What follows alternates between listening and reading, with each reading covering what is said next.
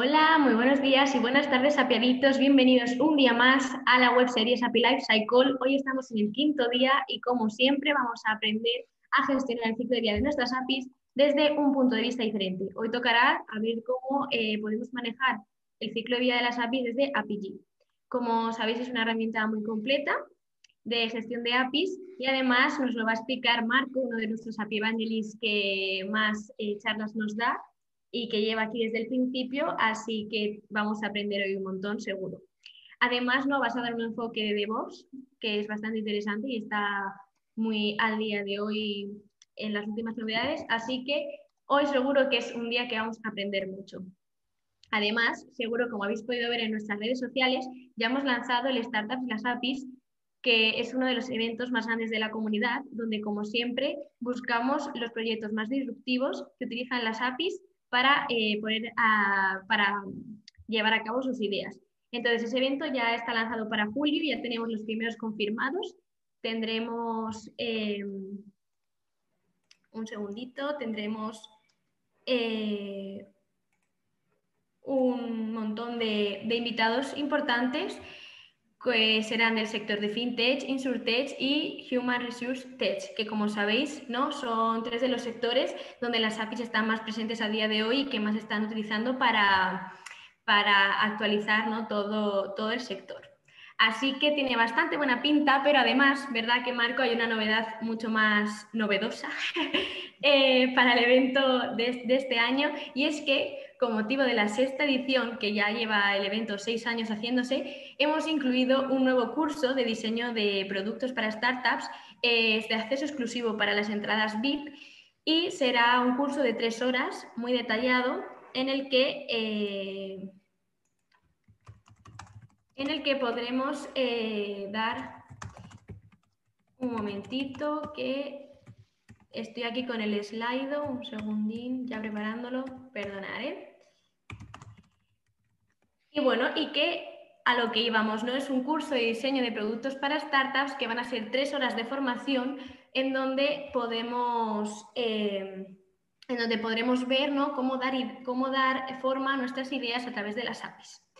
Ese curso estará impartido por un API expert y, como os digo, no es eh, de acceso exclusivo para un grupo reducido de personas. Es muy interesante, yo creo, incluir este, este curso en un evento dedicado a startups, ya que, bueno, que para todo el tema de la transformación digital es un básico a día de hoy. Así que la novedad del día de hoy es que eh, una de las entradas VIP que sorteamos ya en su momento en redes sociales y muchos de vosotros participasteis en ese sorteo y no pudisteis ganar porque solo hay una. Y estáis tristes, estáis, tristes. Efectivamente, estáis tristes porque muchos lo habéis querido y no habéis podido.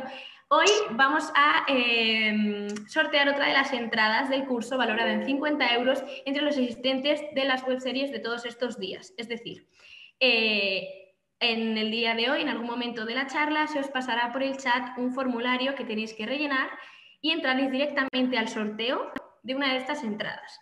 Esta entrada se dará al ganador a finales de la webseries, es decir, el 24 de julio de, junio, el 24 de junio, durante la última charla que es con Kong, el vendedor. Eh, no, es el, la, película. Ahí como veáis, cada uno a su. Ay, que también puede ser, ¿eh? Por si acaso, no, yo quería confirmar, a ver si van a venir el 24 de julio esperando otra cosa y se cuenta. No, no, eso, eso, eso te puede dar una bajona, pero bueno, creo que también estará bien. ¿eh? Sí, sí. Perdón, a ver, es que a mí me gusta detallar las cosas y evitar malentendidos. Entonces, bueno, como sabéis, chicos, que os quede claro resumido, es que vamos a sortear otra entrada valorada en 50 euros entre los asistentes de las cuatro web series que quedan. Entonces, nada, os animo a quedaros hasta el final, rellenar el formulario, que vamos, es bastante breve, y entrar directamente al sorteo de esa entrada. Porque, claro, eh, pues al final, como solo pudimos regalar una por redes sociales, pues hemos decidido dar otras. Y bueno, sin más dilación. Qué bueno es esto. Venga, pues os cuento un poco. A ver, eh, antes de empezar un poco con, la parte de API, o sea, eh, sabéis que en toda la charla siempre, intentando ser rápido, comentamos un poco la fundación, ¿vale? Al final es quien está organizando todos estos eventos y quien dirige un poco todo el, o, lidera ¿no? toda la parte de APIs. Eh, ya sabéis que estamos dentro del evento de API Life, Cycle y la idea es eh, seguir entendiendo el ciclo de vida y cada, cada día nos estamos viendo con diferentes eh, herramientas, ¿vale? Hemos visto con Sensedia, hemos visto con, con IBM, entonces hemos visto el otro día con Asway y la idea es un poco ir conociendo, ¿no? Es decir, qué nos aporta a los diferentes vendors, ya sean algunos como pueden ser vendors de API Management o incluso vamos a tener aquí a, Postman, ¿no? Que también es otro de los stakeholders principales en todo este mundillo, ¿vale? Eh, simplemente ya sabéis que somos una fundación sin ánimo de lucro, ¿vale? O sea, importante en el sentido que sepáis que todo lo que organizamos no tiene más voluntad que la de evangelizar ¿no? y, y como estamos eh, expandir el conocimiento de las APIs y bueno, mejorar sobre todo la parte de prácticas. Somos la más eh, potente a nivel internacional y bueno, y sí que hacemos diferentes cosas, ¿no? cursos, open source, estudios y generamos eventos. Como ha dicho eh, Raquel, apuntaros o lo que os parezca interesante si apuntaros a esta las APIs o que trabajáis en una empresa grande, si queréis montar un developer portal y por lo tanto siempre es interesante. O bien si queréis consumir ¿no? el developer portal o consumir APIs en una startup, siempre es importante en ese sentido, con la diferencia encima que este año hemos organizado un curso que es totalmente disruptivo de diseño de producto digital. ¿vale? Y luego, pues, bueno, tenemos otros eventos como la API Day que será en septiembre. Ya sabéis que esta es la sexta edición de esta de las y la cuarta edición de API Days y bueno, ya sabéis que pasan por, por nuestros eventos más de 800 personas. ¿vale? Este año esta API las APIs pues estarán el primer día es un curso de, diseño de producto digital. Como habéis visto, ¿no? estar atentos que, Raquel y, Ana eh, eh, y Bea, las personas que ayudan dentro de la fundación en toda la parte de marketing, eh, pues sortearán diferentes entradas en, durante, antes del evento. Entonces, como ya sabéis, ya, dimos una y bueno, estar ahí muy atentillos, ¿vale? Y luego la parte de este año, pues además tenemos una de parte FinTech, como todos los años, un Human Tech, algo totalmente disruptivo, eh, y, una InsurTech en, la parte de seguros, que también es importante. Y importante también comentar, nuestros patrocinadores, Alcopay, ¿vale? Es uno de los líderes en toda la parte de agregación eh, de pagos y de PS2, RSI, eh, líder en Bancas Services, ¿vale? Que todo aquello, yo, siempre me parece impresionante, ¿no? El poder hacer un banco eh, realmente y que alguien te dé todos los servicios bancarios con un clic, ¿no? Me parece brutal. Ashway, como vimos, un vendor multivendor, que además está chulo, ¿no? Que tenía una gran capacidad y está siendo muy disruptivo, en el cual que puede no solamente gestionar sus propios gestores de APIs, sino que gestionar otros gestores, ¿no? Es, una posición cross que me parece bastante interesante. Eh, Ninja Tanen, ¿vale? Dentro del mundo de recursos humanos, como una de las empresas disruptivas en toda la parte de captación y sobre todo evaluación de, del talento a través de, de Code. Y luego Growth que ya sabéis que es una empresa especializada en APIs desde todo el ciclo de vida, desde 360, como decimos nosotros, de diseño de developer portal, implantación de APIs, implantación de estrategias de APIs, definición de las mismas, etcétera. Bueno, esto ya lo he comentado, así que tampoco me voy a poner en la parte de escuela de API ya sabéis, es decir, tenemos el curso de API y el de, eh, siempre lo digo, es decir, aquellos que os interese, eh, ya tenemos una lista de espera bastante, empieza a ser importante, así que yo que vosotros me iría apuntando, ¿vale? Para que luego cuando hablamos en septiembre, pues eh, podáis adquirir plazas. Ya sabéis que es totalmente disruptivo y está siendo totalmente referente de hecho, ya en, bastantes eh, empresas empieza a ser un requisito más para optar a, puestos de API Owner o, de Head of APIs, etc. Entonces, no lo podéis perder y bueno, yo creo que es eh, una parte más de las formaciones, ¿vale? Y está evidentemente centrado en las cinco áreas importantes, fundamentas de, de API Owner, una de seguridad, diseño, arquitectura y testing. Y como siempre os digo, eh, importante nuestras herramientas están teniendo una acogida bastante brutal. OpenAPI to Postman para toda la parte de generación de test eh, automáticos, API Generator para hacer eh, microservicios y reducir el tiempo de desarrollo pues de a lo mejor de, un mes a dos días y SonarAPI, que es la herramienta líder y totalmente disruptiva que permite definir y, validar, sobre todo documentos API antes de, poder pasar a los equipos de desarrollo. y que además valida sobre tu estándar. Estudios, ya sabéis que bueno, siempre estamos preguntando cosas, eh, hacernos caso, es decir, cuando pasemos por las eh, encuestas, siempre por favor respondernos porque es importante, ¿no? Para de cara a poder analizar y entender qué es lo que, lo que se está llevando y lo que tiene las necesidades, ¿vale? La parte de patrocinio lo he dicho, o sea, no me voy a repetir. Y bueno, ya sabéis que hoy toca API, ¿vale? Para mí es un, es un placer poder hablar de, de API. O sea, nosotros en CraftAPI fuimos pioneros hace cuatro años en empezar a aprender el producto, ¿vale?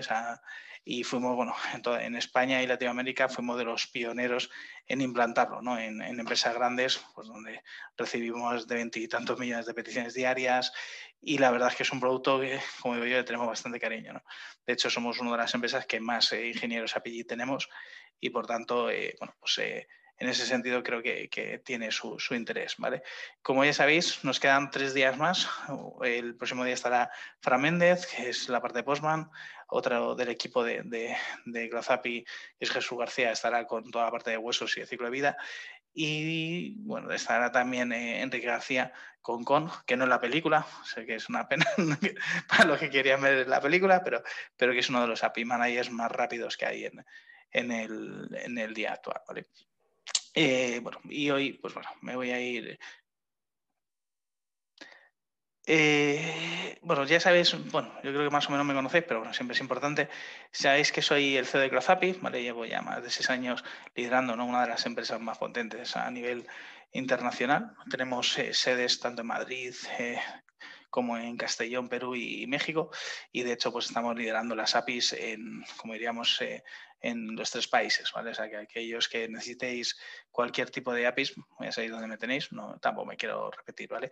Y luego, como todo buen emprendedor, pues eh, sabéis que tengo mis cosillas, soy CEO de, de, una startup orientada al mundo retail, ¿vale? Que la verdad es que está bastante chulo la parte de, tecnología un poco disruptiva en ese sentido. Y luego, pues, eh, ayudo dentro de la fundación, ¿vale? O llevo ayudando ya bastantes años en toda la coordinación y, bueno, y también elaboración de materiales.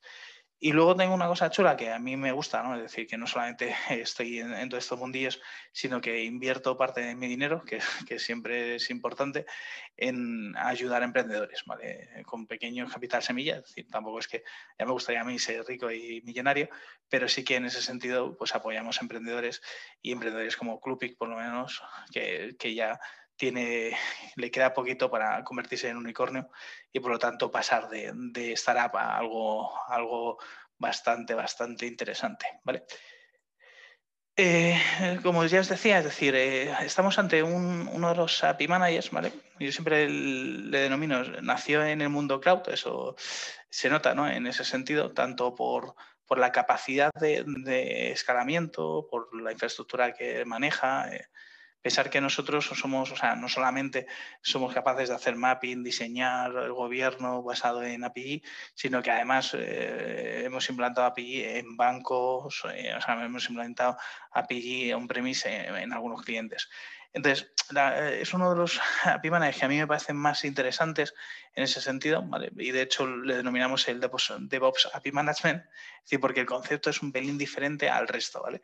Y, bueno, luego lo iremos viendo en, ese sentido, ¿vale?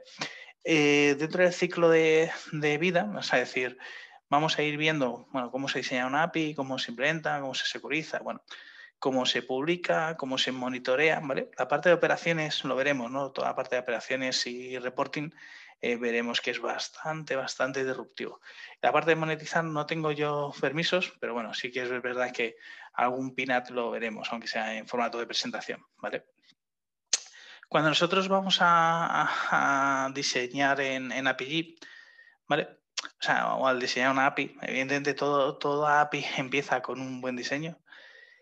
Eh, tenemos varias opciones, ¿vale? Yo, para ser sincero y, todo, o sea, en ese sentido, no, es que suelo utilizar mucho, ¿vale? En la orientación que tiene API en la definición, ¿vale? Pero bueno, también ahora veréis por qué es. Eh, porque realmente me gusta más diseñarlo en, bueno, pues con herramientas en local, para tenerlo más orientado a la parte de, de pues bueno, de, de, de luego ya veréis que todo el despliegue es más en la parte de DevOps. Pero bueno, API si quisiéramos definir la API, nos da la capacidad de poder, nos da una herramienta visual, ¿vale? En el cual podemos definir y a partir de, la definición podríamos generar nuestro proxy en ese sentido, ¿vale? Como todas las herramientas de APIs, esto es importante saberlo y conocerlo porque muchas veces se lía, decir, eh, dentro de, API, un API proxy, ¿vale? es la implementación de lo que dijimos de la API dentro del API Manager, que juntan lo que es la definición con, el resto de cosas, con las políticas, con eh, los mapeos, etcétera. Eso es importante porque ahí la definición no es solamente definir la API, sino luego veremos que hay una serie de definición que va más allá de lo que es la, propia o el propio API. ¿vale? Como vemos, tiene un editor, ¿vale? Es un editor Swagger, no tiene mucho más el Swagger Editor de toda la vida. Y entonces aquí podríamos definirla. ¿vale? O sea, como veis, no es, no es un sitio donde yo definiría. O sea, decir, eh, como veréis luego, me parece sitios bastante más interesantes. La parte de specs no es algo que es algo que ha surgido con el tiempo, es decir, no estaba antes.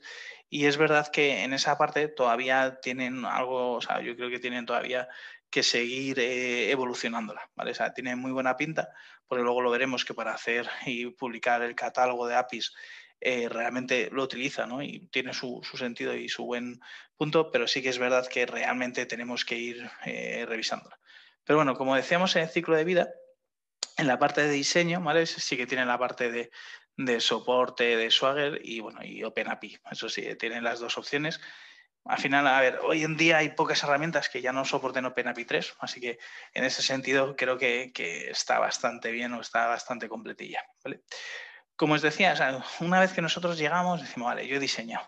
Como yo decía, yo en general no diseño eh, no, en la parte de API, pero hay gente que, sí que diseña en ese sentido, ¿vale? Entonces tenemos que llegar al siguiente estado, que es, ¿cómo llego y cómo publico mi API, es decir, yo ya he diseñado la API, soy el API owner, me he sentado al lado de, bueno, pues de la gente que va definiendo los requisitos, ya sea porque sean pues requisitos de consumidores, de app, de producto, etcétera. Y entonces he conseguido definir mi Swagger y dice, vale, pues ahora lo que yo quiero es, oye, voy a poner o exponer la parte de, la API, ¿vale? Entonces, para eso generamos lo que es un, un API proxy. Si tuviéramos aquí definido, podríamos darle aquí y generar directamente el proxy. ¿vale? El proxy es lo que nos va a permitir a nosotros eh, implementar la API y llamar a aquellos que, estén por detrás, ¿no? Si hay un microservicio, etcétera, etcétera. ¿Vale? En este caso, ¿vale? O sea, bueno, tenemos un ejemplo que es el Pizza Shack API. Bueno, simplemente es un ejemplillo y, lo que vamos a hacer es, bueno, ahí te permite configurar el target proxy, ¿vale? Esto es interesante, como todos los APIs, siempre es algo que recibo y algo que, invoco, ¿vale? Entonces, por detrás, eh, siempre voy a tener ese algún, pues algún endpoint, ¿vale? Si tuviéramos un mock server, es el sitio donde podríamos poner mock server. Este, no, o sea, no nos confundamos, es decir, esta parte, que lo vamos a hacer ahora visual, lo más normal en API y en formato de DevOps es que no lo hagamos así. Es decir, que lo hagamos en local y luego lo subamos, ¿vale? Luego lo, veremos. Vamos a verlo en formato visual y formato menos visual, que, a los TX como yo pues nos suele gustar más. Luego tenemos una serie de policies, ¿vale? Es decir, eh, eh, bueno, al final, tipo de seguridad de toda la vida, o auth, API, un pass-through, eh, han, puesto ya la parte de, de cuotas, que es interesante, ¿no? Es decir, se han dado cuenta que si no lo meten aquí, esto es estudios de usabilidad, ¿no? Si no lo meten aquí, mucha de la gente se dejaba la parte de cuota. ¿Qué ocurre cuando te deja la parte de cuota? Que a veces pues no, no te lo pone y es uno de los valores añadidos que tienen los, los API Manager. Y luego tienen la parte de, de Security Browser, que es para añadir la parte de Course, ¿vale? Eh, no sé si conocéis todos la parte de Course, pero es uno de los quebraderos de cabeza que todo buen desarrollador APIs tiene. ¿no? Es decir, si queréis, por ir dinamizando un poco la, charla, podéis ir comentando eh, cosas que os hayan pasado con los cores, porque eh, yo creo que no hay un desarrollador de APIs que no haya sufrido, ¿no? O sea, con, las cabeceras cores, ¿no? Y así por lo menos vamos dinamizando en ese sentido. Y luego tenemos una parte que son los flujos, ¿vale? O sea, realmente API es un motor de flujo por debajo, es decir, luego lo veréis cuando empecemos a ver el código. Es decir, toda su implementación de todas las APIs son motores de flujo, de hecho es un motor de flujo súper potente, que tú vas diciendo que si hay patrones, si cumple esto, si cumple otro, vas haciendo una serie de operaciones, ¿vale? Entonces, eso es la parte de flujos. Luego veremos también que toda la parte de, interesante que él tiene es que es de los pocos eh, eh, API managers, ¿vale? Que dentro de la implementación permite reutilizar implementaciones, ¿vale? Es decir, no están los shard flows, que son los flujos compartidos, y tú puedes tener, como dijéramos, implementaciones eh, pues hechas para X APIs, que siempre hacen lo mismo, decir, oye, pues si yo siempre pongo la misma seguridad, si yo siempre hago no sé qué, en vez de estar generándolo siempre, yo lo podría tener, ¿vale? Y luego incluso eh, en API cuando nos lo, cuando tenemos que trabajar con ellos, nos recomiendan, ¿vale? Que incluso ni, ni siquiera con los flows, sino que dentro de, los proyectos Maven que, con los que sueles desplegar, eh, incorporemos, ¿no? Podemos, eh, hay una forma de incorporar eh, otros o información ¿no? de flujos, de secuencias, etcétera, de otros API proxies y así hacerlo de una forma más unificada. Entonces, esa parte es muy interesante, el concepto, ¿vale? Y luego tenemos la parte de Virtual Host, que bueno, al final simplemente es el DNS que le vamos a poner a lo que, a lo que vamos a invocar, ¿vale? Y luego, bueno, simplemente el resumen, hacia dónde vamos a desplegar. Eh, luego lo veremos, es decir, el ciclo de vida de, de las APIs hay una parte que está en la gestión, ¿no? De eh, cómo paso de un entorno a otro, ¿no? Cómo paso de entorno a desarrollo, desarrollo a test, de test a producción, ¿no? Y en esa parte sí que es verdad que, que API me parece bastante interesante, al menos cómo lo hace ellos, es decir, cómo ha generado los dos entornos, cómo puedes tener diferentes versiones en cada entorno. En esa parte lo veremos, pero es bastante interesante. desplegamos el, el API Proxy. Esto sería de una forma visual. ¿Vale? que como os digo no suele, no suele funcionar. ¿Por qué no suele funcionar? API no es un API Manager eh, tradicional, es decir, él en general lo que te recomienda, y luego, bueno, si veis, es uno de los API managers que más comunidad tiene alrededor suyo, ¿vale? O sea, exceptuando los open source que puede tener un pelín de comunidad, es uno de los que más tienen, porque muchas veces lo que hacen los ingenieros de API es que resuelven un problema de, la comunidad y entonces te dejan lo que es un API proxy de ejemplo, en el cual tú te puedes descargar y ejecutar, Entonces, es muy cómodo en ese sentido, ¿vale? Eh, a ver si no me equivoco. Vale.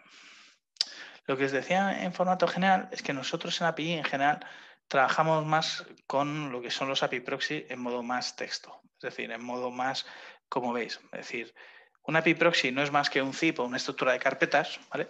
Y cuando nosotros vamos a desplegar un API proxy, ¿vale? Lo que hacemos es un, bueno, esto es el Maven, que es bueno, hay diferentes formas. Tú puedes, hay una herramienta que está en Python, otra que es en Maven. La parte de Maven al final es una de, las que más se utilizan. Y como os decía, en vez de hacerlo manualmente las cosas, tú puedes tener ya todo estructurado. ¿no? Entonces puedes tener, como veis, es un motor de flujo puro y duro, preflow, postflow, y entonces tú vas configurando en el preflow todos los pasos o los postflow. ¿no? Puedes configurar las policies, es decir, voy a poner la cabecera, voy a obtener y luego voy a convertir a respuesta. Eh, y diréis, hostias, es que es mucho código, tal. Pero claro, ¿qué te permite este API Manager o en, el ciclo de vida que no te va a permitir eh, otros API Manager, etcétera, o que va a ser más complejo, reutilizar? Es decir, para grandes compañías es muy interesante el, lo que estáis viendo. Es decir, porque yo genero los policies, genero los proxies, genero o sea, un proxy de ejemplo, y al final el 90% de, de, cosas son muy parecidas. Es decir, ejecutas una cosa, llamas al backend y luego lo que más diferente son los mappings que en general se pueden hacer o no, dependiendo del entorno donde estemos. Entonces tienes toda una parte que ya la tienes desarrollada y entonces la reutilizas entre todos los APIs. Lo decía que en ese sentido es un DevOps, DevOps API, ¿no? Es decir, no, no está tan... Bueno, puedes trabajar en modo consola, pero puedes trabajar en formato de DevOps, intentando reutilizar flujos. De hecho, lo digo, donde todo lo que hemos implementado, nosotros tenemos unas plantillas ya hechas por Growth que realmente te permite resolver casi, digamos, la estructura más eh, base más importante y luego, el, como las pequeñas cosas, los vas implementando, evidentemente, mapeos y cosas estas que no tengan que ver, ¿vale? Y como os decía antes, se ve claramente que son mm, motores de flujo en el cual te dice, oye, incluso es curioso, ¿no? Si lo veis aquí, ¿no? Es decir, no, es que tenga, oye, cuando se ejecute el obtener hay los APIs. No, no, eso no existe. Es decir, cuando se ejecute los APIs, no, no. Es, si veis, es, oye, tengo este flujo, este flujo, este flujo, este flujo. Y ejecútame este flujo cuando el path sea I of APIs y el verbo en get. Como veis, es totalmente diferente al resto de lo que hemos estado viendo hasta ahora, por lo menos en este sentido, ¿no? de desarrollo versus estructura. Y como os decía antes, claro, bueno, eh, simplemente tienes tu, definición, tus proxies, entonces tú lo vas definiendo dentro de una serie de ficheros XML que, bueno, que te dan una cierta capacidad, ¿vale? Eh, y diréis, ¿y esto cómo lo ejecutamos? ¿No?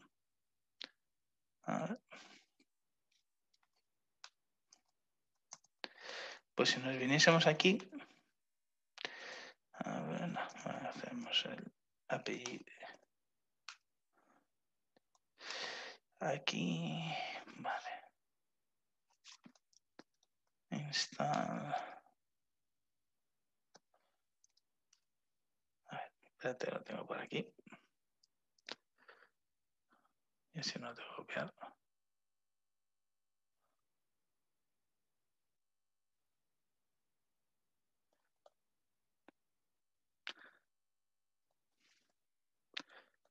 Yo creo que hubiera tardado menos. Hmm. A ver, esto. Vale. No os puedo poner exactamente el comando, ¿vale? Porque realmente, eh, como lo voy a ejecutar, lo voy a ejecutar con mi contraseña, ¿vale? Pero sé que me vais a comprender y me vais a entender en ese sentido. Y como vais viendo, esto es un comando muy bien, ¿vale? Eh, dentro de APG, incluso si quisiéramos hacer test de integración, cuando tú ejecutas el, lo, que son los tests, ¿vale? O sea, trabajan con un formato más BDD, es decir, de hecho, tienen en la parte de Cucumber, nosotros podríamos ejecutar los tests del API Proxy que, estamos ejecutando. Y si va mal, eh, hacer un, marcha atrás, ¿vale? Yo creo que ha sido muy bonito, pero no, no se ha desplegado nada.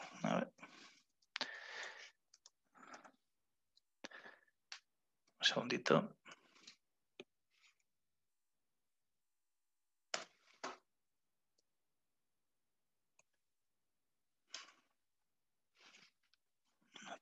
a ver qué he hecho ahora.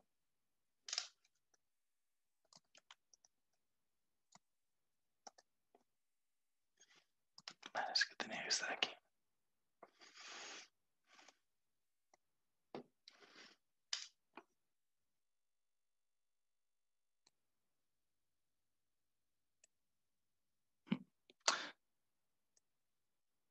Vale. Como veis, cuando realmente ha encontrado ya el, deploy, lo que él hace es que va buscando todos los, eh, todo lo que hemos configurado. En este caso, como ya está deployado, lo ha, lo ha, bueno, ha hecho, ha quitado el deploy y luego ha vuelto a hacerlo, ¿no? Y ha dicho, oye, pues ahora te lo voy a, voy a desplegar, voy a desplegarte el message processor, este, este. Bueno, y al final, ¿vale? Lo ha ejecutado, ¿vale? Si veis aquí, si nos venimos aquí, lo que él ha hecho dentro de los API proxies es desplegar el mock 1. Como veis, interesante porque yo solamente le he puesto que desplegase en test, es decir, no tiene por qué estar en producción ¿eh? en ambos sentidos. Y luego lo veremos cómo trabaja la parte de revisión versus versiones. Que es un pelín diferente también a otro tipo de, herramientas. Y como veis, solo está desplegado en test, o sea, es decir, no podríamos llevarlo si quisiéramos con el endpoint de producción. Que es otra de las cosas que la gestión de entornos es bastante interesante. Entonces, como habéis visto, eh, es muy extensible. O sea, cuando voy a hacer toda la parte de APIs, es, o sea, si tienes una plantilla, es, eh, vas a generarlo muy rápidamente los API proxies. Y luego también para eh, organizaciones que sean medio grandes, es decir, puede ser bastante fácil porque puedes eh, tener una política de, de policies comunes, de mapeos comunes, etc. Y entonces, eh, bueno, como veis, el formato de la parte de DevOps es súper interesante, es decir, trabajas en local y despliegas en remoto. ¿vale? Yo he desplegado directamente, en general no lo hacemos así, es decir, en general lo subes a un commit y trabajamos con el despliegue desde, desde el deploy. Entonces, eso hace que sea un formato siempre de voz 100%. Es decir, que yo no venga y modifique cualquier cosa y todo pase por los entornos adecuados, lo cual quiere decir que lo he visto en muchos sitios, que no sabes qué mediadora has puesto en desarrollo, qué mediadora has puesto en producción, y toda esa parte, eh, bueno, pues eh, tienes que ir visualizándola o luego tienes que ir descubriéndola sobre la marcha. Y, así tendríamos un despliegue de una API, ¿no? O sea, decir, yo creo que merece la pena, o sea, eh, una vez que hayamos desplegado la API, pues por lo menos hace una pruebecilla, ¿no? A ver si responde algo. Porque... Vamos a ver si de, vosotros... A ver si responde alguna cosilla, ¿no? Un segundillo, vamos a ir a Postman. Y en Postman vamos a copiar esta URL. Esto es un... A ver, dentro de lo que tengo desplegado tengo un get, I love APIs. Un segundillo.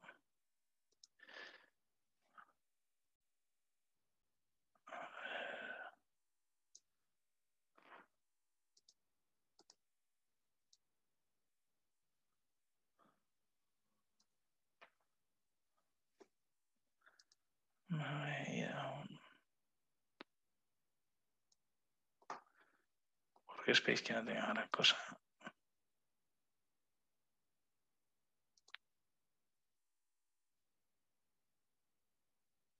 Vale. Y vamos a crear un, una colección que sea Live Secure.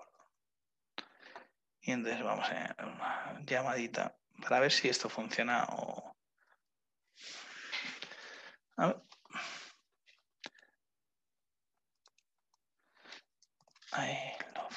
creo que era así, si no me equivoco. APIs. Bueno, vamos a ver si queremos uno de las APIs. Bueno, pues, eh, ¿qué me ha devuelto este? A ver. Ta, ta, ta, ta. Yo creo que me ha devuelto un, un ahí, un HTML un poco raro. Eso es, eso es, eso. Vio JSON response. Vamos a poner un barra JSON. A ver.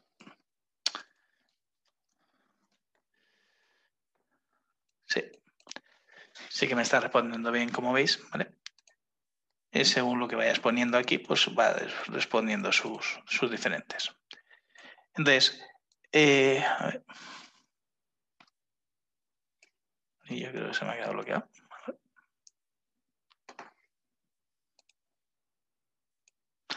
Vale. Dentro de, esa interacción, ¿vale? que es importante, sobre todo porque qué vamos a poner, ¿no? lo que decíamos de las APIs de... Claro, yo no publico, eh, esto va más allá, es decir, no es solamente un, sistema para exponer APIs, él hace mediaciones, hace workflows, une, suba, puede sumar microservicio, puede sumar si tienes un SB, o sea, hay diferentes elementos que él puede sumar y devolverlo, ¿no?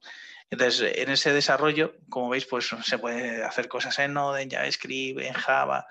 Java mejor cuando necesitéis eh, más, eh, más potencia, ¿vale? Y entonces, en ese sentido, pues bueno, es, es, un motor de flujo vitaminado, ¿no? En el cual todo es posible porque todo es programable, lo cual quiere decir que en ese sentido es bastante, ¿vale? Eh, como veíamos, bueno, simplemente ya hemos estado viendo, es decir, cuando tú desarrollas, pues tienes que asegurarte, ¿no? De que tus APIs son seguras, de que haces controles de cuota, lo que hemos ido viendo, ¿no? Cuando hemos ido dando las charlas de seguridad, de, oye, tengo que hacer las OAS, pues qué cosas voy a controlar, pues aquí tenéis los, los las policies más comunes en, en ese sentido, ¿vale? Y luego tenemos la parte de mediaciones, que bueno, que podemos extender. Esto es interesante, sobre todo las extensiones. No solamente con las que veis aquí, el que podemos llamar Java, etcétera, sino API está integrando mucho su herramienta. De hecho, ya está dentro de, su, de sus aplicativos de web y entonces eh, cada vez más tiene una integración con el resto de productos de, de que le hace bastante potente, ¿no? Eh, típico eh, eh, BigQuery o etcétera, para poder analizar los logs. Y en ese sentido está eh, evolucionando muy rápidamente. Bueno, lo que os decía, para mí la parte de DevOps es importante porque no solamente o sea, trabajas en, en una API y tal, sino que trabajas en tu API, puedes extraer en Flows o puedes incluso incorporar en el momento de despliegue otros, otros API proxies. Entonces, en ese sentido es muy DevOps, es decir, es muy, muy, muy eh, seleccionable. ¿no? Y esto es lo que decíamos, decir, puedes hacerlo manualmente, puedes escribir tu propio código, es un poco la parte de conceptos que queramos. Vale, simplemente entender como todas las herramientas cuando haces toda la parte de despliegues que tienes una parte que son de antes del enrutado, está la parte del target, como lo llaman ellos, y la tarde del proxy. Proxy sería como lo más, más cercano a, las APIs, ¿vale? Y el target es las operaciones que vamos a ir haciendo con los diferentes proveedores de API, ¿vale? Simplemente son peanuts. ¿Qué pasa cuando ya he publicado, ¿vale? Eh, antes de securizar, ¿vale? Ni meterme en esa parte del ciclo, ¿vale? Sí que es importante, ¿vale? Entender cómo hacemos aquí el, el que seguro que lo ibas a preguntar. O sea, cómo hacemos un pase entre entornos. Es decir, yo publico, publico en desarrollo y quiero subir a producción, ¿vale? Digo así, digo, bueno, pues yo ya estoy aquí en, en la versión, eh, ¿vale? Y entonces, yo tengo, como os dais cuenta, ¿vale? el nombre del API proxy lleva la versión de la API. Esto normalmente suele confundir a la gente. Es decir, y aquí tenemos una especie de que le llaman revisión, que es la versión de la implementación del API proxy que hacemos. ¿vale? Pero si yo quisiera sacar mock v2, ¿vale? Yo no lo haría, o sea, yo no, no lo haría tocando aquí dentro, ¿vale? O sea, yo desplegaría un nuevo API proxy que se llamase mock V2, ¿vale? Es un pelín diferente al resto de, de, eh, de, vendor en ese sentido, en el cual cada API proxy debería de ser tu propia versión, ¿vale? Y eso sí que es cómodo porque, yo sé, si tú haces una implementación, añades un campo y la lías, ¿vale? Puedes volver a la implementación anterior que tenías, ¿no? Entonces, es muy cómodo y muy rápido el, poder ir cambiando de versiones. Y luego lo que os decía es muy fácil cambiar de entorno. Es decir, yo tengo, imagínate, hemos subido un nuevo campo, ¿vale? Estoy de la, de la versión del, de la V1, ¿vale? Esto es muy bueno porque casi nos obliga a no estar versionando. O sea, yo he visto gente que ha hecho aberraciones, es decir, que generaba 100 em, versiones de su, de su contrato API. O sea, eso no puede ser. es decir, tú tienes tu, tu contrato API, tu API contract, y a ver, como mucho puedes tener dos o tres y en general abiertas solo deberías de tener uno o dos, ¿vale? La de precada y la abierta. Y entonces, esto sí, al estar dentro de la misma API Proxy, sí que nos obliga a que en el ciclo de vida API, cuando nosotros subimos versiones, eh, no subamos y empezamos a generar tres endpoint V1, 1, V1, 2, 1, V3, sino dices, mira, yo subo mi V1, sé que va a ser V1, si os dais cuenta, y luego sí que es verdad que Mm, voy a ir añadiendo campos o voy a ir modificaciones o voy a cambiar mappings, ¿vale? Y toda esa parte son lo que vamos a ir subiendo con las versiones. Y entonces, en, test, por ejemplo, puedo tener los últimos cambios, que a lo mejor es un nuevo atributo que no he añadido todavía a producción, y en producción puedo tener, por ejemplo, la release, la versión 1, que a lo mejor tiene campo 1, ¿vale? Entonces, toda la gestión de pasos entre entornos lo hace, como veis, de forma muy cómoda, ¿vale? Porque además puedes elegir las diferentes eh, minor version del documento API y de la implementación que hay por detrás que quiero tener en cada uno de los entornos, ¿vale? Que en esa parte es una parte bastante interesante, que sería todo el trabajo del paso entre entornos y ciclo de vida del API, ¿no? De cómo... Sí que es verdad que para deprecarla y toda esta parte es un pelín más complejo, ¿vale? Porque lo que eh, no es tan fácil como darle un botón de deprecar, sino que realmente tienes que hacer una serie de operaciones para poder deprecar. ¿vale? Eliminarlo es muy fácil porque lo único que tienes que hacer eh, cuando retiras la API, solo tienes que despublicar en la versión en producción y se despublica. ¿vale? Pero sí que es verdad que la parte de depercado es un pelín más complejo ¿vale? para que no puedas crearte nuevos, eh, nuevos usuarios.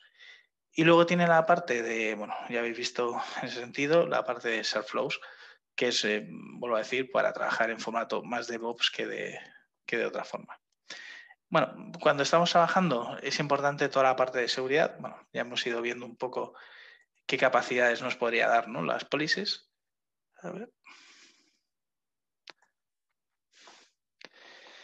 Y entonces eh, sí que es verdad que tiene como pequeños eh, facilidades. Esto es lo que decía antes de que podemos modificarla aquí. No es que me guste mucho, pero vamos a modificarlo porque es más visual, queda más bonito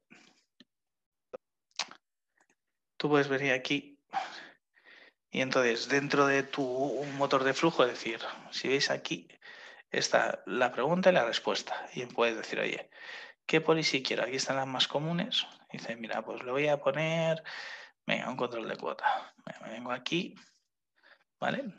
Y el control de cuota, pues ya sabes, como, bueno, como otro sitio, pues sincronización, más menos, lo que sea. Vuelvo a poner en el flujo y entonces yo lo añado aquí. Y entonces sé que ahora en el flujo de entrada hay un control de cuota. No se va a poder hacer más que en peticiones. ¿vale? Como os decía, así es como funciona. Es decir, oye, si yo dentro del flujo de entrada quiero hacer una llamada a un servicio externo, obtener cosas, volver y seguir haciendo cosas, pues eh, hago un getXML, bueno, esto sería un callout.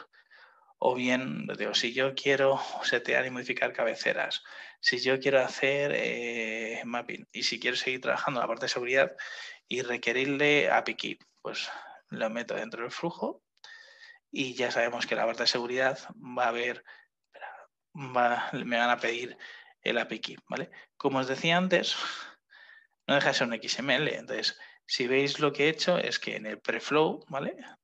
Antes de hacer la petición, le he puesto como paso 1, controlar la cuota. Como paso 2, eh, generar, bueno, actualizar o setear una cabecera. Como paso 3, verificar la API ¿vale? Y así pues podemos ir trabajando. Es decir, eh, toda la parte de seguridad pues habrá que verlo si hacemos XML Protection, JSON Protection. Lo bueno que tiene que es que nosotros eh, lo podemos generar. De hecho, lo,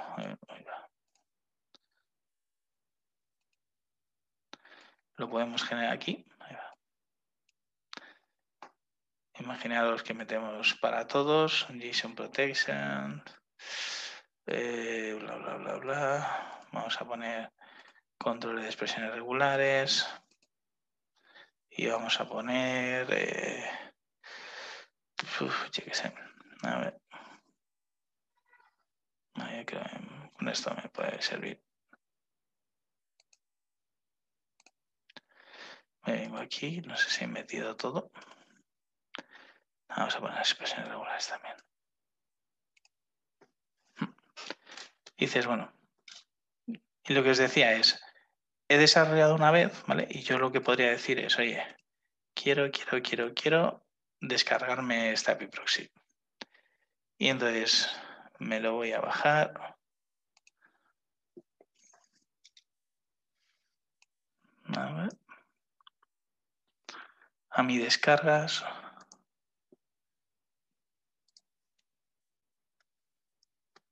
Un segundito.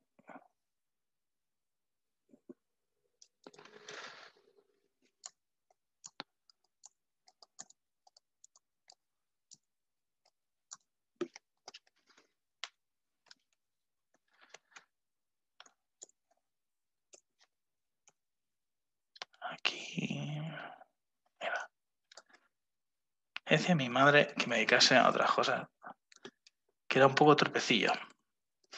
No sé si a vosotros vuestra madre decía lo mismo. La mía me decía que, que estudiase, hijo, que con las manos no me iba a ganar mucho la vida. Pero bueno, al final, las madres no siempre tienen que por qué tener razón, eso es cierto. Y eso es una de las cosas. A ver. ¿Vale? Me he copiado.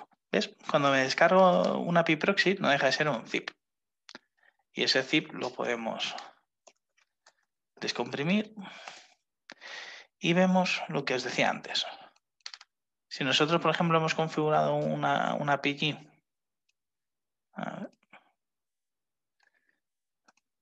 Este es el que acabamos de bajar, ¿vale? Y decimos, oye, pues es que todos los TARIE van a ser el mismo. Todas las policies que voy a aplicar, pues son estas por defecto. Entonces, yo podría configurarlo una vez y todo lo que sea común, dejarlo ya estructurado para no tener que ir repitiéndolo, programando por cada uno de los proxies, ¿vale? Y claro, eso ya os digo yo que os va a llevar y os va a agilizar muchísimo cuando sobre todo tenéis que hacer Si tenéis que hacer cuatro APIs, pues a lo mejor no.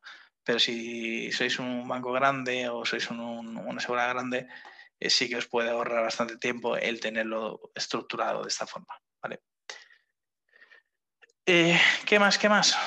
Bueno, ya hemos visto cómo se pasa entre entornos. Bueno, ahora veremos, claro, como buen desarrollador, ¿vale? yo desarrollo antes de que tenga consumidores lo que hay que hacer, que es, ¿qué creéis que hay que hacer ahora? Vosotros si, tuvierais que hacer ahora, es decir, dentro del ciclo de la vida de API es, vale, ya he desarrollado mi esto, en teoría ya tengo una implementación, ¿qué haríais vosotros?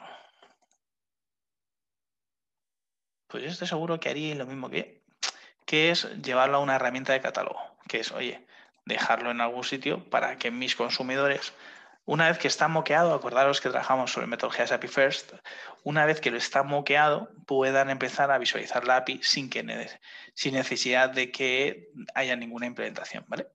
Para eso tiene API, tiene dos productos, ¿vale? tiene en ese sentido. Antes de, moquear, ¿vale? vamos a hacer otro ejemplillo. O sea, vamos a hacer un producto digital, perdón. O sea, este es un concepto que le están adquiriendo el resto de API managers, ¿vale?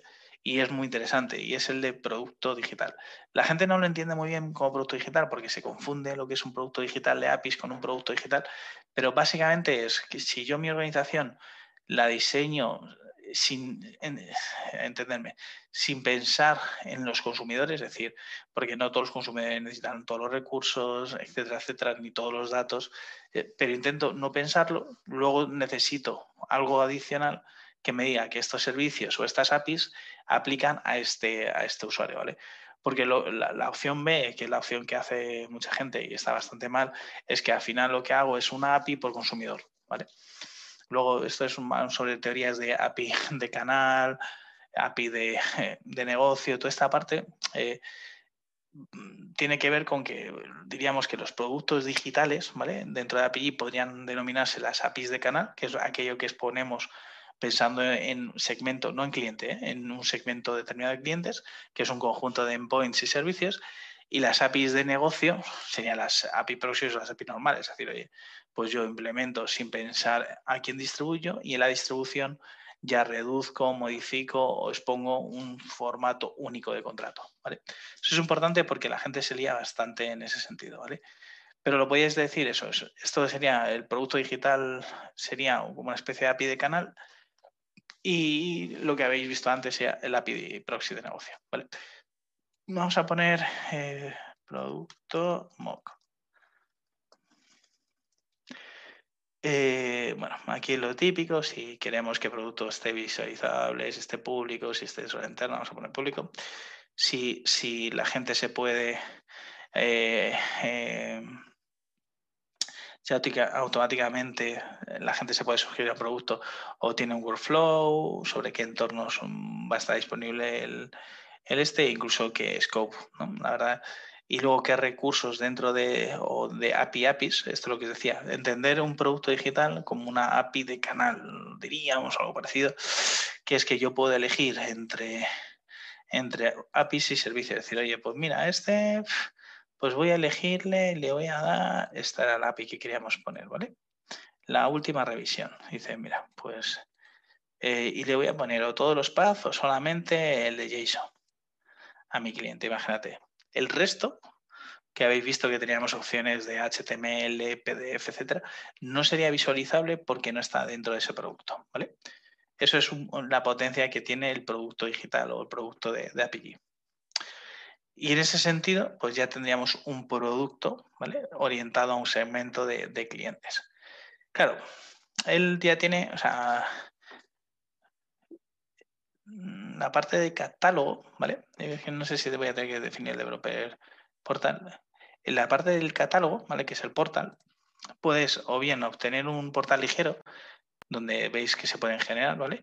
O podríais obtener un, portal eh, no ligero, ¿vale? Es decir, el portal no ligero normalmente lo hacemos con Drupal, es decir, porque te permite más personalizaciones, eh, mejor SEO o sea, para organizaciones grandes vamos más a, ese sentido, pero para organizaciones eh, medianas o que quieren un portal relativamente rápido, eh, es una muy buena opción.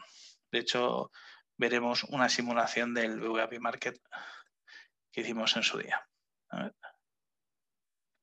Vamos a darle a crear. Esto lo que estamos es, acordaros del primer día donde estuvimos eh, hablando, eh, em, eh, estuvimos hablando del ciclo de vida, ¿vale? Y una de las, de las partes importantes del ciclo de vida es, ¿vale? Si yo estoy utilizando metodología PIFERS, es yo defino, defino, publico, publico un mock server, luego lo catalogo para que los consumidores puedan empezar, consumidores no consumidores, el tío de, o sea, perdón, el, tío tía, el desarrollador, desarrolladora, diríamos, de, la, que vaya a hacer de QA dentro de mi departamento, eh, va a poder empezar a hacer y diseñar sus pruebas en base a un catálogo y, e ir esa parte. ¿no? Y aquí, como veis, podemos generar un, pues un, catálogo rapidillo, ¿vale? Pero que va a ser bastante interesante. A ver. Vamos a añadir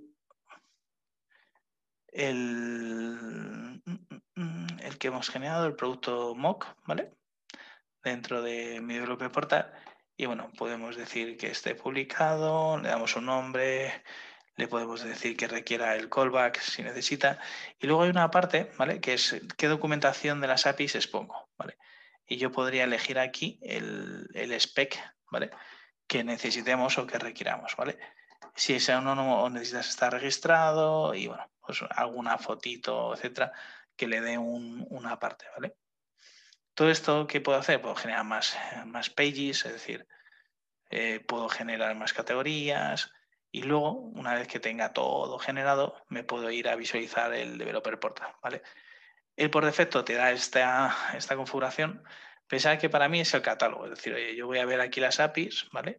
Tengo una API que es el producto que hemos generado de PiStack y aquí puedo visualizar. Y esto ya se lo voy a enviar al de QA, se lo voy a enviar a, mis consumidores para que puedan empezar a hacer pruebas directamente, ¿vale? Evidentemente, bueno, aquí, no sé, esto seguramente es una cosa que he puesto rara o lo que sea, pero bueno, que podrían probar directamente en el mismo portal, bajarse directamente la especificación y si necesita autenticación, pues autorizarse. Como veis, en el ciclo de vida ya estaríamos al segundo paso, es decir, oye, ya hemos catalogado, le hemos distribuido la API, la documentación de la API y le hemos distribuido al de QA para que empiece a generar sus casos de prueba, le hemos eh, distribuido a los posibles clientes o a nuestros clientes para que puedan empezar a llamarnos, ¿vale? Y encima, pues ya le hemos securizado, le hemos dado un puntito más para que la seguridad sea similar o igual a la que había antes. ¿Vale? ¿Qué haríais después de, esta parte? De, que dijamos que ya le hemos dado una seguridad, etcétera, y ya tenemos, ¿no? Es decir, eh, ya tengo mi, API, en general, bueno, tengo mi API moqueada, ¿vale? Llegará un momento en el cual llega el microservicio, llegan las implementaciones y entonces cambiaré el endpoint por el, por el endpoint final y entonces ya lo publicaré, ¿vale? Haré una publicación donde cualquier usuario puede consumirlo, ¿vale? Cuando estamos en, producción, es decir, cuando ya tenemos nuestra versión y ya queremos, ¿vale? Es interesante, ¿vale? El tener el control, ¿no? Es decir, muchas veces se nos olvida eh, qué significa el tener control, ¿no? Es decir, bueno, si antes, antes de nada, antes de eso, si nosotros quisiéramos que nuestros usuarios probasen, evidentemente habría que darlos de alta como developer, el problema, test, vamos a poner Raquel, Raquel,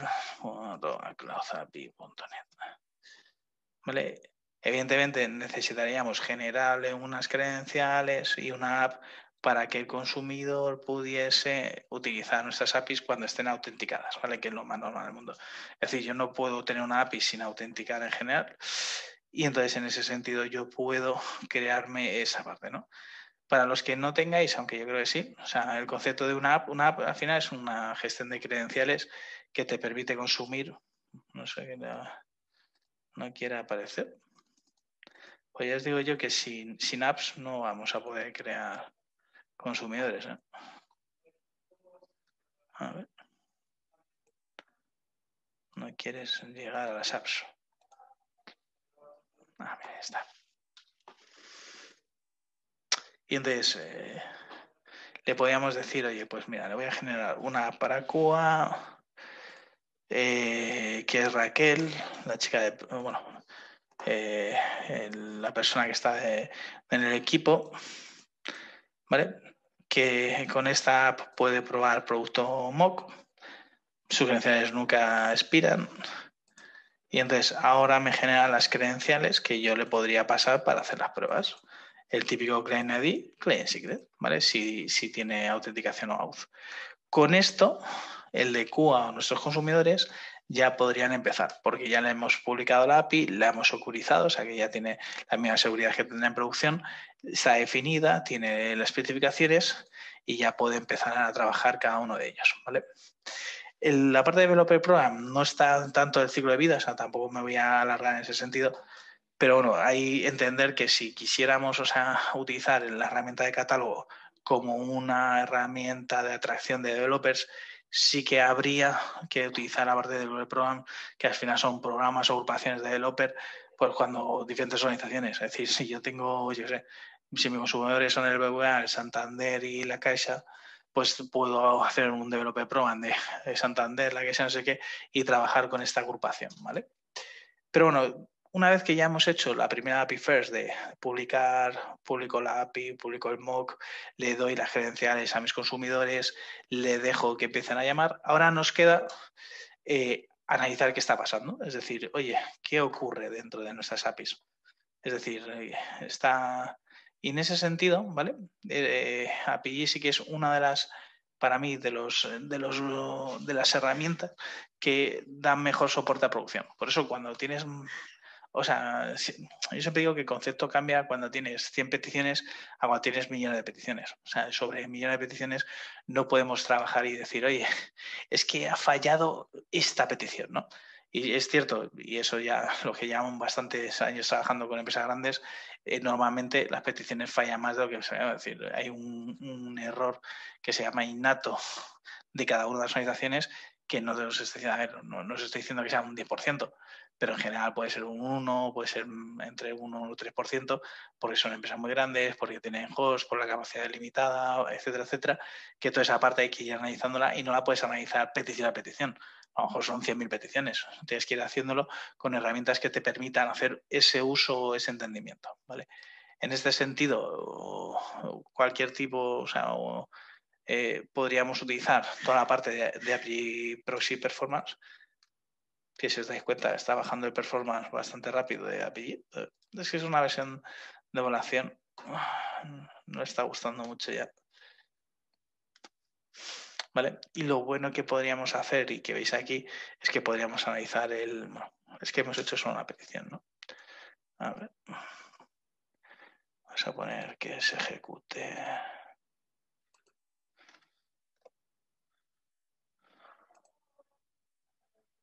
Y así vamos a generar un poquito de data.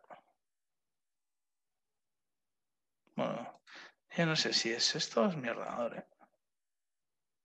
Porque API. O sea, tampoco creo que, ¿no? que Postman también me falle. Yo creo que es verano y que, ya pues, está cansado. Problemas del directo. Pues, yo creo que está cansado, ¿eh? O sea, aquellos que creéis que está cansado, decirlo en el chat. No sé si vuestro ordenador. Sí, creo que se quiere ir a la piscina. Acaban de abrir ahora y, ya está pensando en, otros en otros avatares, yo creo, ¿eh? porque se ha quedado es lo más tonto del mundo que es un runner de Postman. Bueno, sí que es verdad que le he puesto ahí como 100.000 peticiones, pero tampoco debería darle mucha garra. Bueno, si no lo hago con JMeter. Porque lo que está claro es que ha empezado. Siempre tiene un delay. A ver si consigo hacerlo. Por lo menos para que sea un poquito más, ¿no? Ahí le dé un poquito más de cariño a, el FAPIS.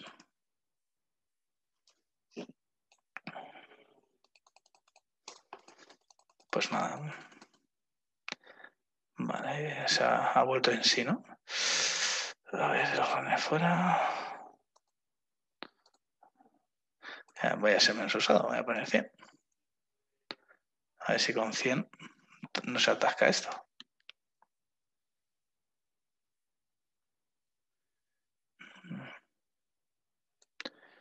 Pues no sé, ahí se lo está pensando.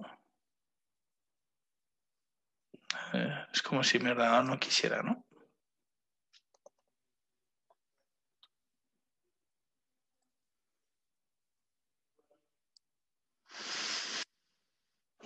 Ya está cansado, pobre.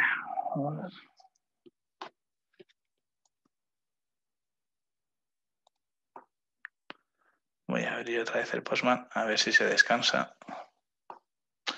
Esto pensaba que cuando lo decía, cuando tengamos millones de peticiones, hay una parte que, tiene la versión Enterprise, que no es la que tengo ahora, que tiene uno que se llama el monitoring, que son alertas, incidentes. Además tiene una cosa muy chula, que la parte más de operaciones viene muy bien. Y es que trabajan sobre percentiles. Entonces es capaz de avisarte cuando tu, pues cuando tu API se ha ido, ha sobrepasado el 99% de percentil y por lo tanto eh, ha fallado o, está fallando. Y en ese sentido, pues eh, te permite tener, bueno, pues una herramienta de monitorización bastante más, eh, más rapidilla. Ahora, pues me ha dado un error.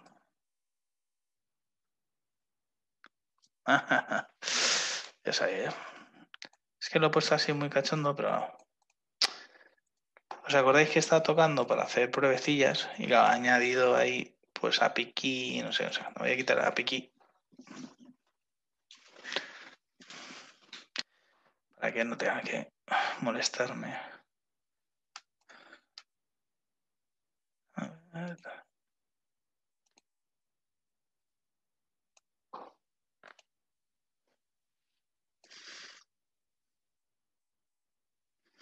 Vale, si veis, él mismo ha creado una...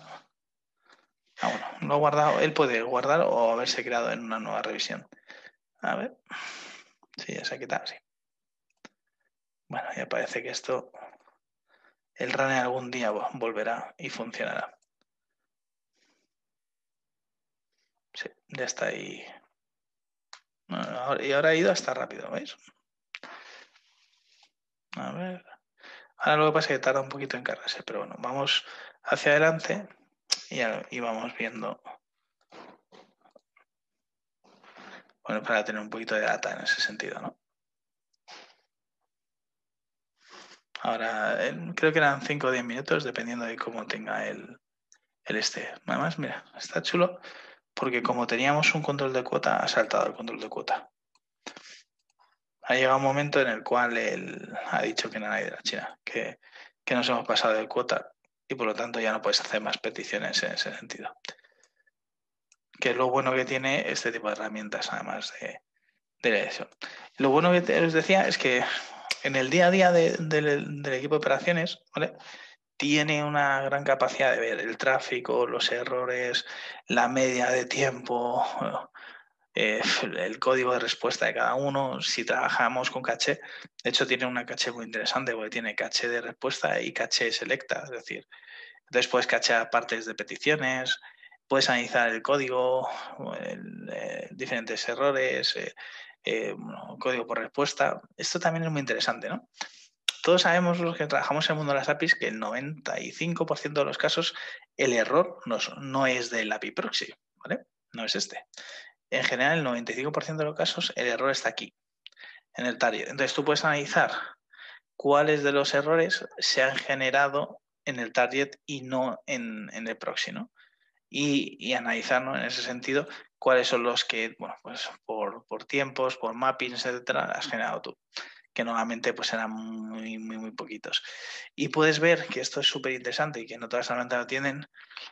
Todo el mundo sabe en general que estas herramientas de APIs están muy trabajadas para tener pequeña latencia. Entonces, en general, la latencia no está en, el, API proxy o en la herramienta de APIs, está en el backend. Y puedes hacer análisis de por entorno, análisis por proxy, yo qué sé, e incluso análisis por, eh, eh, bueno, o sea, podemos hacer hasta por IP, o sea, se puede hacer muchísimos análisis en ese sentido para saber dónde se está perdiendo cuál es la latencia en cada uno de los sitios.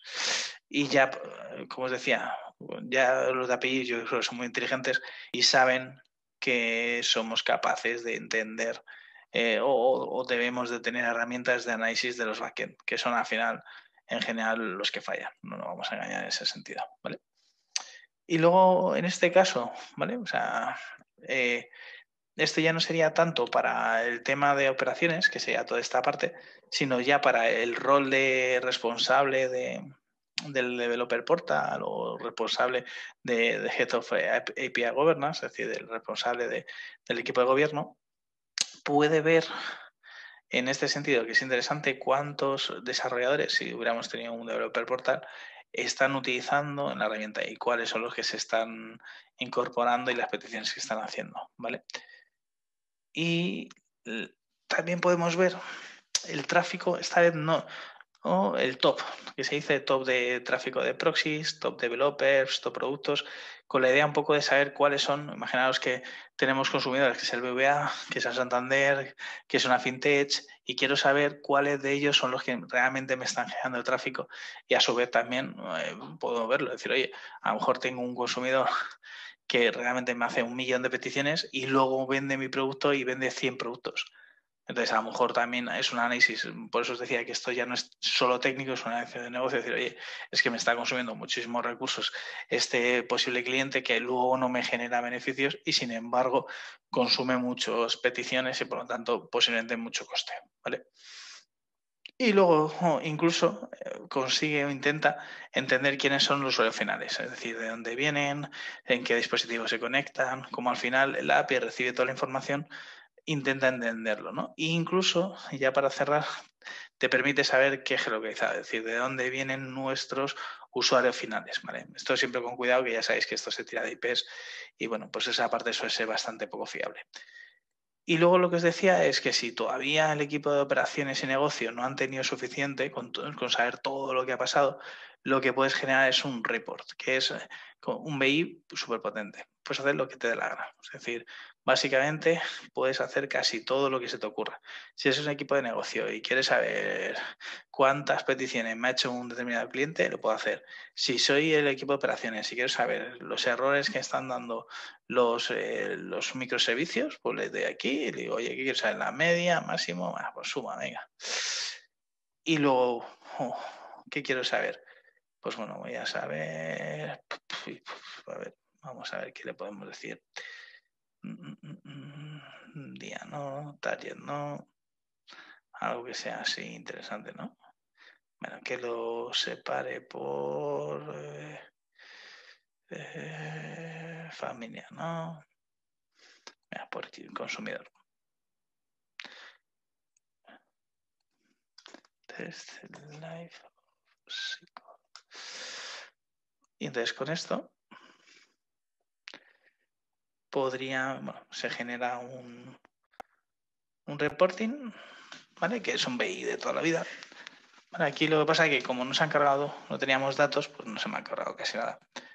Bueno, espérate, que a lo mejor sí que tengo algún datillo más. No, pues tengo los mismos datos que tenía en producción, pero esta es.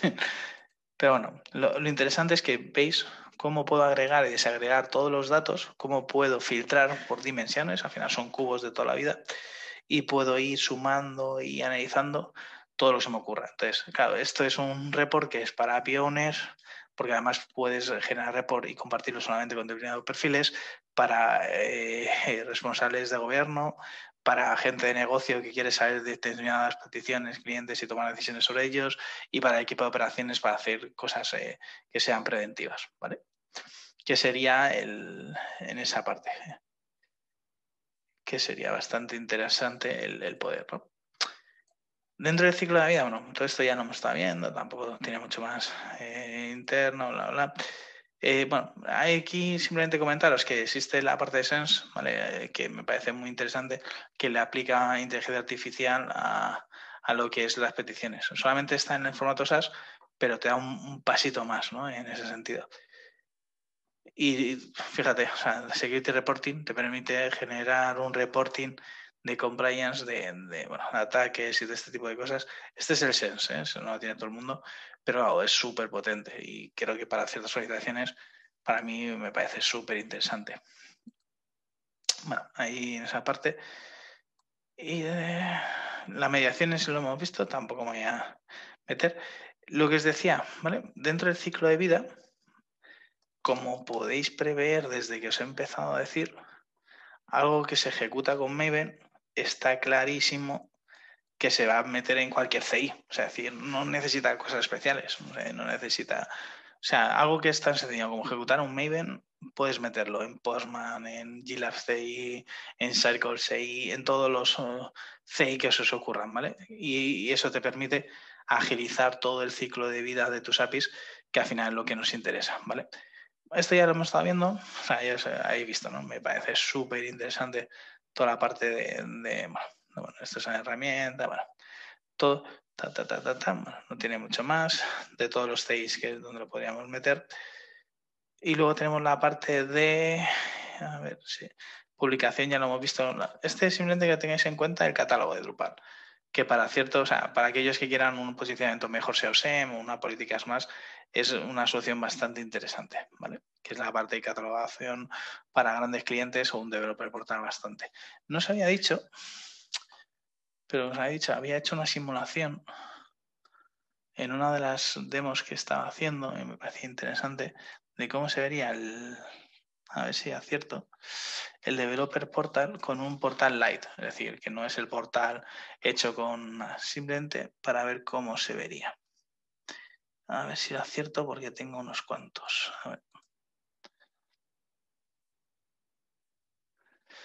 ¿Ves?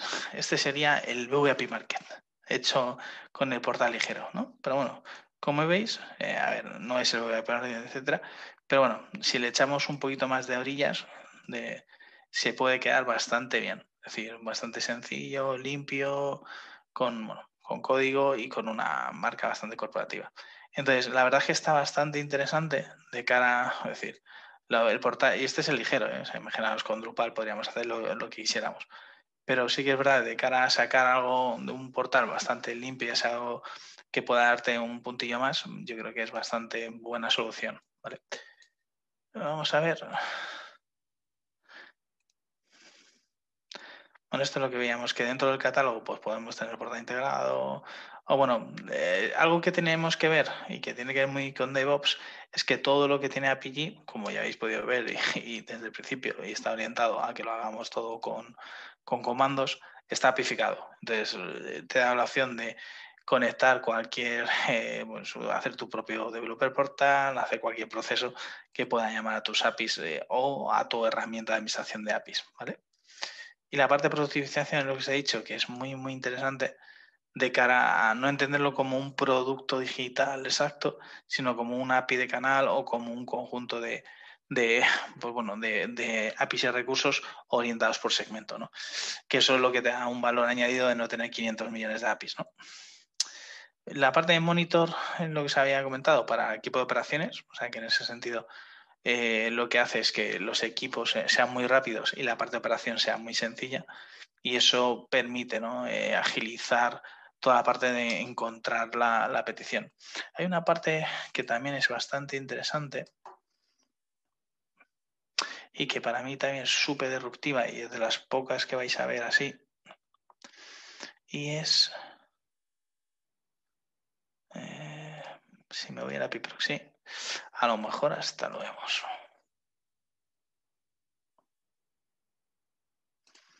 A ver, vamos a... Ahí.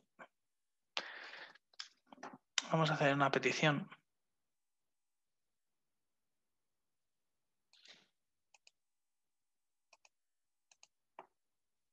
A ver.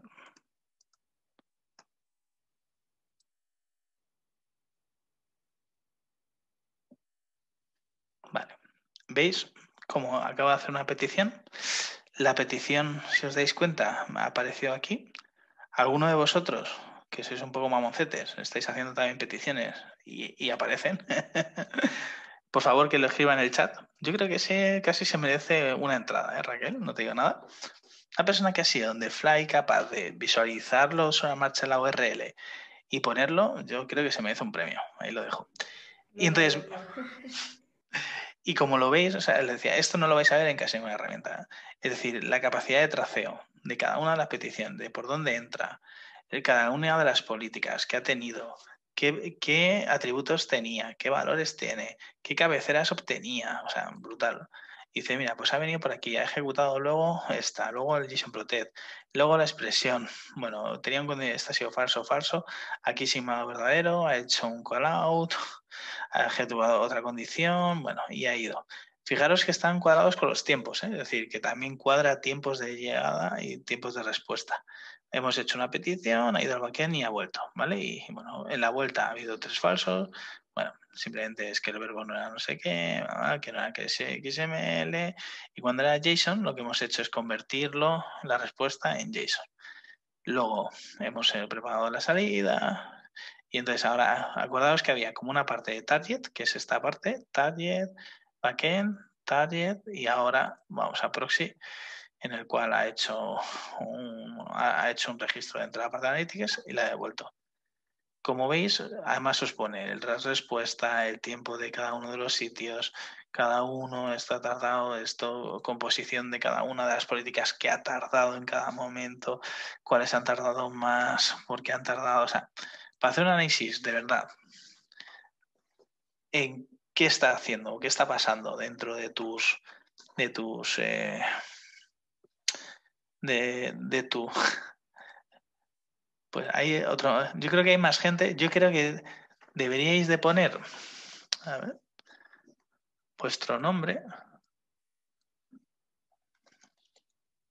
A ver.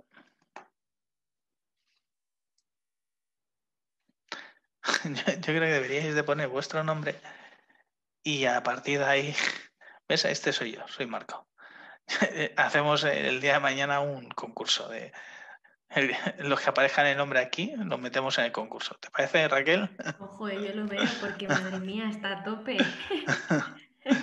bueno, lo, importante que veis es que, bueno, es bastante, y de hecho veis que el tiempo de respuesta es bastante chiquitito.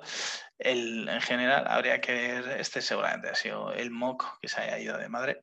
Al final, trabajar sobre mocks normalmente tiene esa parte. Y luego, si todavía no teníamos suficientes, podemos crear cuando estemos haciendo pequeños output que nos permitirán también hacer un login. Esto no es muy recomendable porque al final es una salida, ¿vale? Pero para determinados casos o una vez que estamos desesperados y no sepamos qué está pasando, podríamos hacer el típico print out que a todos, ¿no? lo que llevamos aquí un poco de tiempo, siempre nos ha salvado un poco la vida, ¿no? que al final, pues bueno, los que llevamos 20 años con aplicaciones en producción disruptivas, sabemos que el, el disruptivo pues a veces no está bien logueado y necesitamos herramientas adicionales que es todo lo que decía dentro del ciclo de vida de las APIs, pues toda la parte de monitorización, soporte, tanto soporte técnico, muchas veces nos centramos en, oye, quiero saber que hay un error y hay que hacer también entender el soporte funcional, es decir, tengo que tomar decisiones. Es normal, yo siempre lo comento, es decir, cuando eh, Netflix fueron uno de los primeros pioneros en abrir su API a developers tal, y luego a cerrarla, ¿vale? O sea, y la cerró porque tenía métricas que le permitían decir, oye, si yo tenía 10 eh, eh, consumidores de mis APIs privadas que me generaban X eh, dinero y lo he abierto para buscar todo posible de desarrolladores y después de tres años no sé, creo que duró tres años, no, mucho más, veo que los mismos 10 de antes son los mismos 10 de ahora y, y, me generan un coste adicional de soporte, de información, no sé qué, pues entonces digo, mira, mi API la vuelvo a cerrar, pues soy una persona de negocio y tomo una decisión en base a las peticiones por cada consumidor y por lo menos me evito el generar pues, un developer portal 24 x 7, o sea, una serie de consideraciones cuando queremos tener un, portal público, ¿vale? Estos son los reportes que hubiera y toda la parte de análisis.